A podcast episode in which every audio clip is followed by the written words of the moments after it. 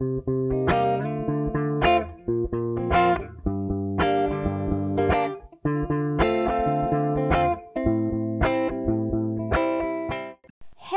j'espère que tu vas bien. Je t'accueille aujourd'hui dans le deuxième épisode de Jours ordinaires. Et aujourd'hui, on va aborder un sujet différent de la dernière fois, puisqu'on va parler, comme tu l'as vu dans le titre, de la fatigue relationnelle ou fatigue sociale. Donc cet épisode sera en première partie. D'abord, je vais t'expliquer un petit peu ce que c'est, comment tu peux savoir si ça te touche, même si en général c'est quelque chose qu'on sait déjà un petit peu d'avance. Et ensuite, les solutions que je peux te proposer, que j'ai pu tester aussi euh, de par ma situation actuelle. Donc voilà, j'espère que ça va t'aider si tu es dans cette situation et que si tu ne l'es pas, ben, ça te permettra toujours peut-être de comprendre quelqu'un ou de t'occuper pendant quelques instants. Je te laisse avec la suite. Alors, qu'est-ce que c'est que la fatigue relationnelle ou sociale?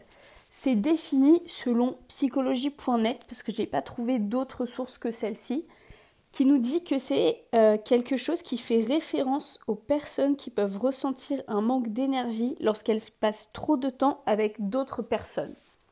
Et c'est une fatigue en fait qui va trouver sa place un petit peu dans le manque de connexion avec les gens qui nous entourent et qui va se traduire aussi par beaucoup de questions comme euh, qu'est-ce que je dois dire, comment je le dis, beaucoup de questionnements en fait qui tournent autour des relations et aussi cette question de qu'est-ce que les autres pensent. Et donc tout ça, ça va créer une grosse fatigue chez la personne qui va être en fait une fatigue qui découle vraiment euh, de sa sociabilité en fait, de ses relations sociales.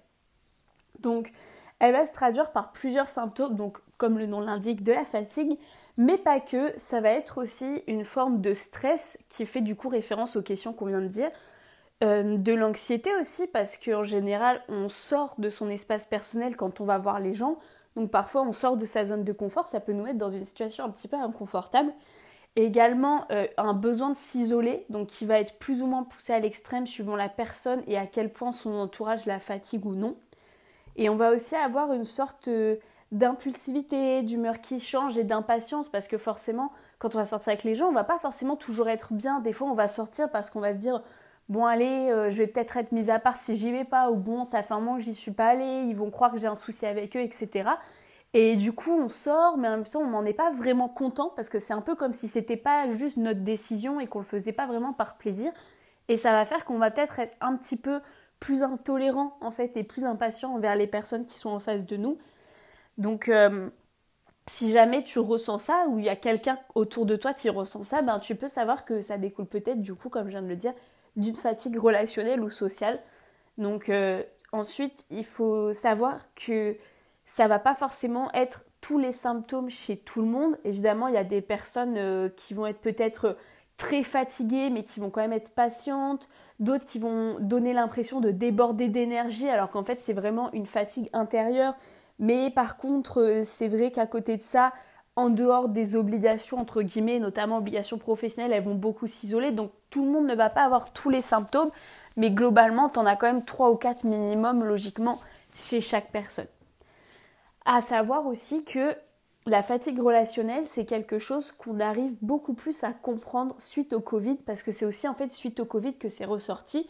C'est ce qui a été remarqué euh, par de nombreuses études, et d'ailleurs la plupart des articles qui parlent de fatigue relationnelle date en général du printemps ou de l'été 2020, donc suite à la fin du confinement en fait, parce que ça veut dire que, comme tu le sais, pendant un mois, tout le monde a été enfermé, on voyait plus personne, on communiquait avec les gens uniquement par appel et messages, donc en fait on communiquait avec les gens quand on le souhaitait, avec qui on le souhaitait et hum, comment on le souhaitait aussi. Dans le sens où en fait, euh, si par exemple tu voyais un message d'un ami mais sur le moment tu n'avais pas envie d'y répondre, ben, tu pouvais prendre le temps, tu vois, tu, pouvais prendre le temps. Alors on va dire, oui, mais tu peux le faire de manière générale. Oui, mais là, il y avait un petit peu, entre guillemets, l'excuse de personne ne pouvait sortir. Donc s'il y a des personnes avec qui tu sentais que les liens commençaient un petit peu à se défaire, tu avais cette excuse non seulement d'être occupé à faire quelque chose, mais en plus de ne pas pouvoir sortir pour le ou la voir. Donc du coup, il y avait une sorte un petit peu de retrait de la vie sociale d'une certaine manière, de pouvoir faire ses choix, de pouvoir se reposer. Et du coup, en fait, quand le confinement a été levé, bah, les gens se sont retrouvés à nouveau à pouvoir sortir. Et du coup, c'était un petit peu compliqué aussi de dire Bah non, je suis désolée, moi je préfère euh, prendre un petit peu de temps, j'ai pas forcément envie de te voir. Parce qu'en en face, les gens ne le comprenaient pas forcément. Parce qu'en fait, les gens, après, pour la majorité en tout cas, après le confinement, avaient besoin de sortir, de profiter de revoir leurs proches, de profiter que tout soit à nouveau ouvert. Et en même temps, il pouvait y avoir un petit peu ce truc de d'accord, je suis contente de revoir mes amis, mais en même temps, j'ai envie de prendre du temps pour moi. Et avant, quand on ne voulait pas sortir, c'était un petit peu difficile d'expliquer pourquoi. À part dire bah, je suis désolée, j'en ai pas envie, excuse qui malheureusement n'était pas toujours entendue par les autres. C'est vrai que des fois, on ne savait pas trop comment exprimer les choses parce que c'est pas qu'on n'avait pas envie de voir les gens, mais en même temps, on avait envie de rester un petit peu seul quand même. Et donc maintenant, on peut beaucoup plus facilement parler de ça, dire je suis désolée, mais là en ce moment, euh, j'en suis arrivée à la limite, je sens que je peux... Voilà, j'ai vu beaucoup de monde cette semaine, j'ai besoin de m'isoler, etc. Et maintenant, c'est quelque chose que les gens comprennent quand même beaucoup mieux et dont on peut plus facilement parler. Donc maintenant qu'on a fait un petit peu le tour du contexte, etc., de la définition, je vais te proposer cinq solutions qui sortent de ce que j'ai pu lire, parce qu'évidemment je me suis un petit peu renseignée, mais aussi de ce que j'ai constaté dans ma propre vie personnelle, parce qu'en ce moment c'est vraiment quelque chose que j'essaye euh, pas de faire, parce que j'essaye pas de faire ou d'être fatiguée socialement, mais quand même euh, ce que j'ai pu trouver comme solution suite à, cette fatigue que j'ai ressentie ces derniers temps. Donc, euh, juste pour donner un petit background, personnellement, cette fatigue, je l'ai beaucoup ressentie parce que pendant plusieurs années, j'étais babysitter et j'étais à la fac. Donc à la fac, tu vois du monde, mais c'est toujours les mêmes personnes et t'es pas amené à côtoyer tout le monde non plus. En général, tu parles aux 5, 10 mêmes personnes. Alors évidemment, ça dépend des groupes d'amis, mais moi, mon groupe, il était assez petit, assez restreint. Et en babysitting, je gardais deux enfants, j'étais toute seule, je n'avais pas de collègues. Donc du coup, socialement, c'était pas fermé parce que j'avais mes amis, mais disons que c'était moins épuisant. Et d'un coup, l'année dernière, je suis passée du coup de travailler seule et d'un petit groupe d'amis à bam, d'un coup, euh, une vingtaine de collègues, euh, une vingtaine de collègues au centre aéré, une trentaine même l'été, plus d'une trentaine l'été, et à l'école, on était 3, 5 si on compte l'unité maternelle. Donc ça fait quand même quelque chose où socialement c'était très stimulant et personnellement ça m'a énormément fatiguée pour euh, des problèmes que j'ai, enfin des problèmes, des choses que j'ai à régler personnellement qui font que je vais ressentir cette fatigue sociale dans un aussi grand, comment dire, au milieu d'autant de personnes en fait. Donc voilà, donc ça c'était juste pour que tu aies le background et que tu comprennes un petit peu du coup d'où je peux tirer les conseils que je te donne et que c'est pas venu comme ça, hop, euh, d'un coup sur de simples suppositions. Donc la première chose déjà, c'est de ne pas dire oui à tout. S'il y a un endroit où tu n'as pas envie d'aller ou des gens avec qui tu ne veux pas être, n'y va pas. Alors évidemment, on peut toujours dire oui, mais des fois on n'a pas envie d'aller à une soirée, puis finalement on y va et euh, on s'amuse bien. Oui, je suis totalement d'accord que c'est quelque chose qui peut arriver. Mais on peut aussi dire que des fois c'est pas le cas en fait, que des fois on va quelque part où on ne voulait pas aller et la manière dont la soirée se passe confirme les appréhensions qu'on avait à la base. Donc vraiment, ne va que là où tu veux vraiment aller et essaye dans la mesure du possible de ne pas te laisser guider par les FOMO. FOMO c'est fear of missing out, c'est la peur en fait qu'en ne sortant pas on loupe quelque chose. La peur par exemple que si tu vas pas à cette soirée, mais en fait, il y a tous tes autres collègues qui se fassent des super souvenirs, que toi, tu sois pas là pour partager ça, etc. Ça peut être quelque chose qui fait peur et c'est quelque chose qui se comprend totalement.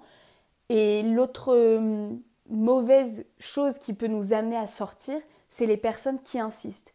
Si quelqu'un insiste alors que toi, tu ne veux pas y aller, il faut pas y aller, d'accord?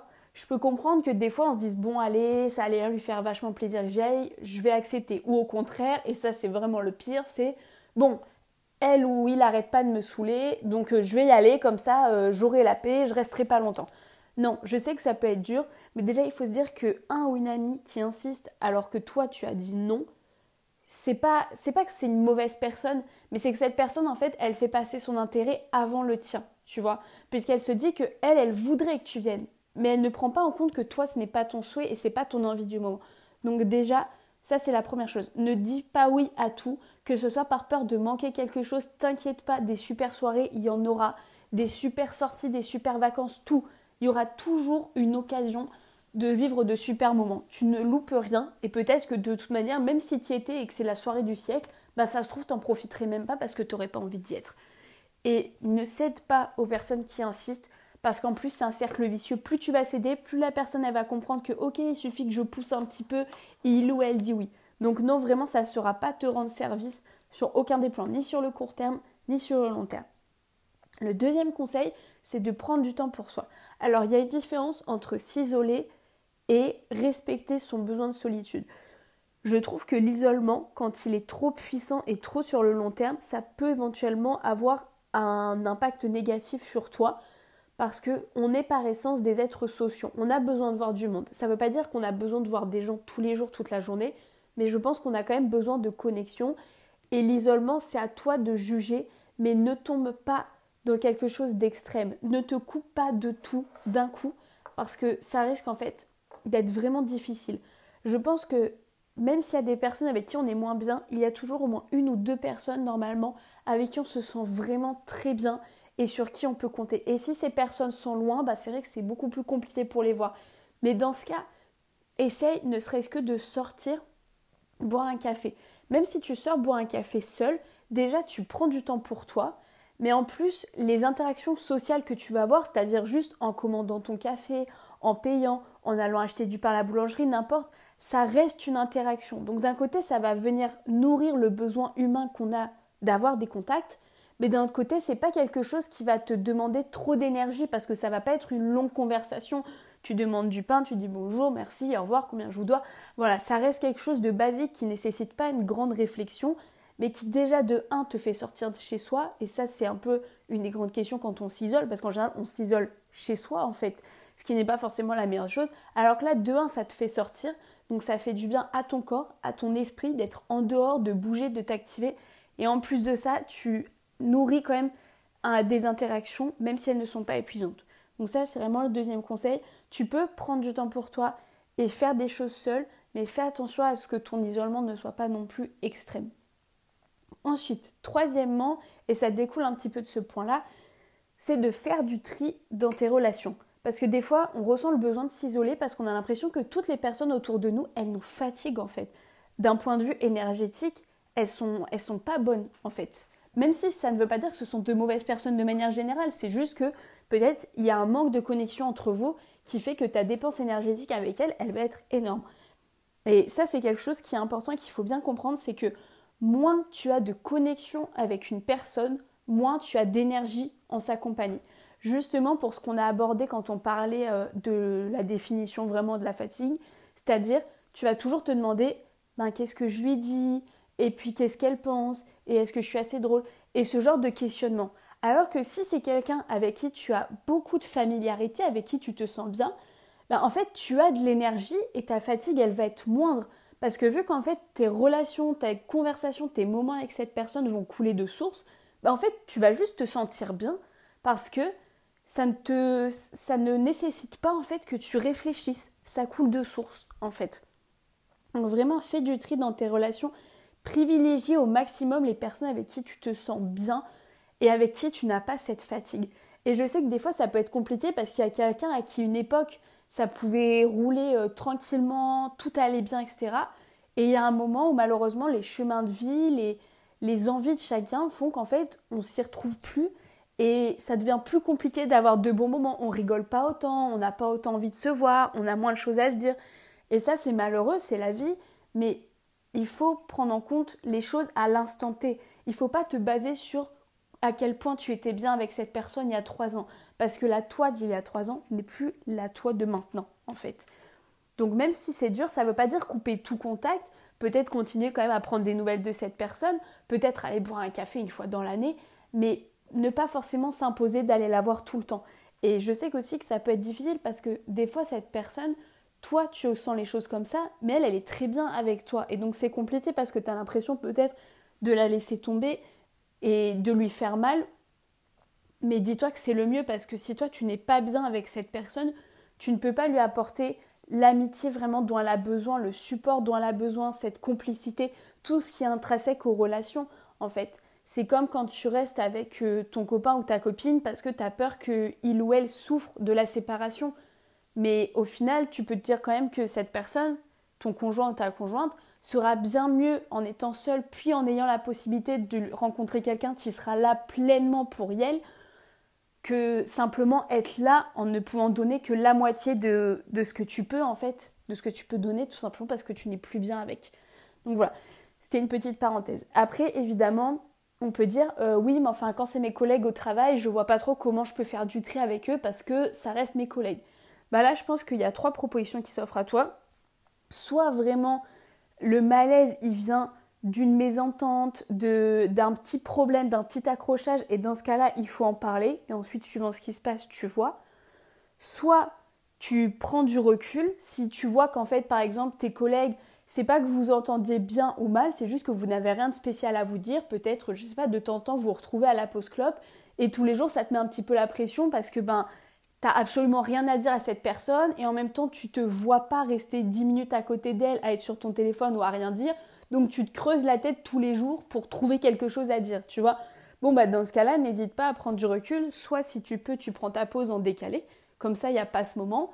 Soit, tu t'embêtes pas, tu te mets sur ton téléphone, tu lis un livre, ou juste même, tu prends pas de téléphone, juste tu réfléchis, comme ça, si cette personne a envie de discuter, ben toi à la rigueur tu es disponible, mais en même temps tu ne te fatigues pas à essayer de, de créer un dialogue à ce moment-là, tu vois, ça c'est dans la mesure du possible, et s'il n'y a pas de mésentente. Après, si vraiment c'est une mésentente et qu'il y a quelque chose qui ne va vraiment pas, là je pense que ça devient plus compliqué, il faut peut-être réfléchir au fait de, de partir, mais c'est très compliqué, ça c'est un autre sujet. Mais vraiment, c'est pour te dire que dans le cas des collègues, essayez aussi de trouver une solution. Parce que je sais que moi aussi, ça m'est arrivé parfois des gens avec qui je n'avais aucun souci particulier, juste on n'avait rien à se dire.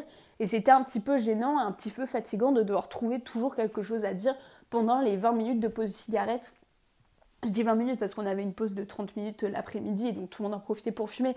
Mais voilà, je pense qu'on se comprend, que ça soit cigarette, café, 10 euh, minutes, 5 minutes ça peut être des petites interactions qui, euh, mises bout à bout tout au long de la journée, drainent beaucoup d'énergie. Donc, euh, voir un petit peu s'il n'y a pas une autre solution pour ça. Avant-dernier et quatrième conseil, c'est d'en parler. Et ça, ça fait un petit peu suite du coup à la question de faire du tri dans ses relations. N'hésite pas à expliquer les choses aux gens. Que ce soit parce que tu mets fin à une relation d'une certaine manière, même si tout ce qui est rupture amicale, j'en parlerai dans un épisode vraiment dédié, mais n'hésite pas du tout, du coup, à expliquer aux gens pourquoi tu fais ça, pour qu'ils comprennent. Et si en fait c'est ponctuel, que c'est de temps en temps tu ne veux pas sortir, ben n'hésite pas à le dire. Je sais que par exemple dans mon cas, il y a une amie par exemple une fois qui avait proposé qu'on se voit. Donc moi j'étais contente et en fait après m'a dit ben du coup sur la même heure j'ai des amis qui sont dispo, je pense aller avec eux, est-ce que tu veux venir? Et du coup sûrement je me suis dit ben mince parce que l'avoir elle ça m'aurait pas dérangé parce que c'est quelqu'un que je connais très bien, mais aller sociabiliser avec de nouvelles personnes, là, c'est, je me sens pas de le faire en fait. Ben, je lui ai dit, et comme ça, c'est dit, et il n'y a pas de souci.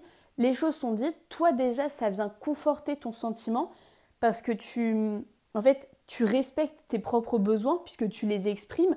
Alors que si tu les avais cachés, c'est comme si en fait, euh, tu estimais que c'était pas vraiment quelque chose de bien ou que c'était quelque chose qu'il fallait pas trop dire, donc tu serais dans l'irrespect. Alors que là, vraiment, tu tu dis, ok, moi c'est ça que je ressens, je le respecte, je le dis. Et ça, c'est important. Et en plus, pour la personne en face, ça lui permet de mieux comprendre. Et je pense que ça sera toujours mieux que de sortir des fausses excuses. Si à quelqu'un, à chaque fois, tu dis Ah non, j'ai ci, ah non, j'ai ça. Alors, c'est vrai que des fois, on peut être très occupé, on n'a vraiment pas le temps. Et des fois, en fait, c'est juste que peut-être on n'a pas envie de voir cette personne parce qu'on se dit Ben, je l'aime bien, mais je sais pas trop ce que je lui dirai pendant tout un dîner, par exemple. Et donc si tu dis les choses, ça lui permet à elle aussi de ne pas se sentir rejetée, de comprendre comme je le disais, et d'éviter aussi les malentendus derrière si elle a l'impression qu'en fait tu trouves toujours une excuse pour l'éviter. Et enfin, le dernier conseil, c'est aussi de bien se connaître pour éviter les pièges. J'ai lu notamment dans les conseils qu'il faut sortir de sa zone de confort et c'est quelque chose en ce moment qui est très à la mode. On dit beaucoup oui, tentez de nouvelles choses, sortez de votre zone de confort. Alors oui, je trouve que c'est bien, mais il faut quand même savoir un petit peu ce qui te trigger d'une certaine manière pour éviter une accumulation. Par exemple, si tu sais que tu es mal à l'aise quand tu es au milieu de gens que tu ne connais pas, dans un lieu que tu ne connais pas, évite de faire les deux en même temps, dans la mesure du possible. Donc, essaye de te connaître pour savoir ce qui te convient ou pas, parce que sinon, s'il y a le stress d'un nouveau lieu, plus le stress de nouvelles personnes, et que tout ça, ça fait une accumulation, comment est-ce que tu veux passer un bon moment À moins de vraiment arriver à prendre sur toi que les gens te mettent très à l'aise. En général, quand on arrive dans ce genre de situation, on est un peu stressé parce qu'en fait, on ne sait pas trop ce qui nous attend. On n'a pas le confort justement d'un lieu qui est connu. Et on va pas se mentir, quand tu vas boire euh, un café dans un endroit que tu connais, ou un, verre, n'importe, ben tu es plus à l'aise parce que c'est bon, tu connais les lieux, tu, tu te sens un petit peu plus à ta place que quelque chose où tu n'as jamais mis les pieds. Donc si tu peux être soit avec des gens que tu connais, soit dans un lieu que tu connais, c'est au moins 50% du travail qui est fait et qui va te permettre en fait tout simplement de te sentir plus à l'aise. Donc bien se connaître pour oui peut-être sortir de sa zone de confort, mais aussi respecter ses limites et dire là moi socialement je suis fatiguée, je suis arrivée à mes limites, je ne peux pas accumuler trop de nouvelles choses. Si je rencontre des nouvelles personnes, c'est à petite dose dans un lieu que je connais, peut-être aussi sur une courte durée. Je sais que des fois ça peut être plus rassurant aussi si on sait que c'est un café qui va durer une heure, on peut relativiser en se disant bon, au pire, si j'ai rien à leur dire ou qu'ils sont pas très sympas, c'est pas grave, c'est juste pour une heure. Donc voilà, bien se connaître pour savoir ce qui nous convient, ce qui nous convient pas et ce qui peut vraiment poser problème. Parce qu'après, ben, la personne qui va être fatiguée, c'est toi en fait. La personne qui va être stressée, etc. Et qui potentiellement derrière, du coup, ne voudra plus sortir en disant non, non, la dernière fois, euh, c'était long, je me suis sentie hyper mal, là, je veux pas réitérer. Donc, euh, n'hésite pas à le dire.